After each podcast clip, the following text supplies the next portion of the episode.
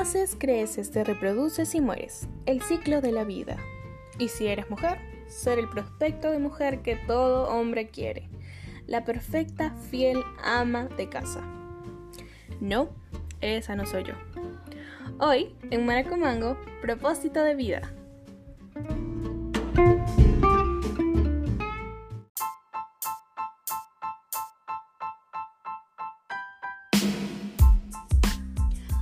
Hola, ¿cómo están? Bienvenidísimos a mi podcast. Hoy vamos a hablar de este tema que es muy angustiante para todos, que todos nos hemos preguntado alguna vez.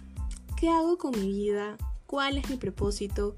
Y justamente en este momento nos encontramos viviendo en la incertidumbre día a día. La crisis política, la pandemia, cada vez todo está peor. Pero bueno, creo que a todos nos ha pasado esta pregunta por la cabeza alguna vez sobre todo cuando éramos muy chicos, recién salíamos del colegio, nos preguntaban, bueno, entonces ahora qué? ¿Qué vas a elegir de carrera?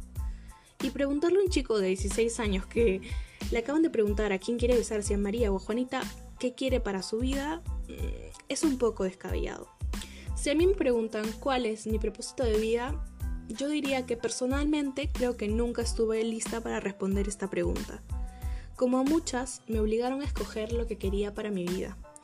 Pasé de estudiar medicina y vivir casi cinco años frustrada a estudiar un año completo de artes escénicas.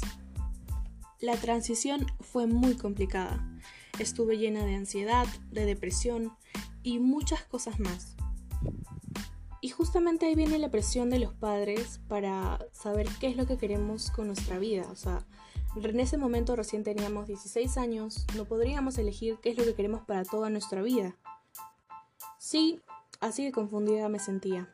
Pero ahora, ya más grande, tengo respuestas para ti. Para ti que me oyes y no sabes qué hacer con tu vida, probablemente estés angustiada, probablemente deprimida, no importa la edad que tengas, todo el margen político, pandemia, todo ha sido muy complicado y probablemente todos estemos misias, misios, así que les doy un spoiler de la vida.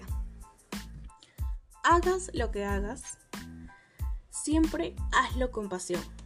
Haz eso que tanto quieres hacer. Haz lo que te dé la gana, con tal de que siempre lo disfrutes. La vida no es una carrera, la vida es como un autobús. Te va llevando a diferentes paradas. Muchas veces lo que tanto te demoras en escoger para toda tu vida termina siendo una parada más del destino. Hay muchas personas que no ejercen lo que tanto les costó decidir y son felices.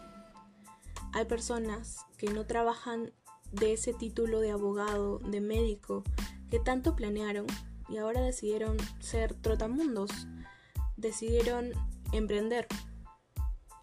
Porque la vida es así, vas creciendo, vas conociendo, vas cambiando, vas experimentando y te vas dando cuenta que te gustan otras cosas, de que probablemente lo que estás trabajando no es tu pasión, que tu pasión es pintar. Y claro, es válido, puedes hacer ambas cosas.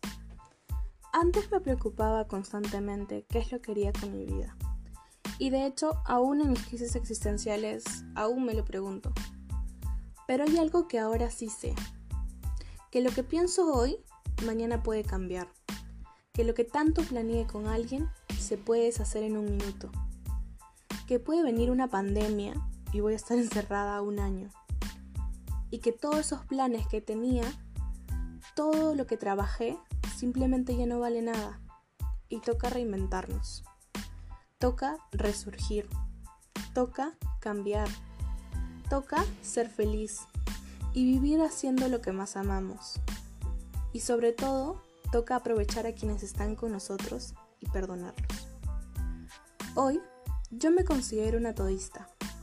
Estudio algo que me gusta, trabajo en algo que me da dinero y me inspira. Ahorro para hacer algo que siempre he querido, que es viajar por el mundo.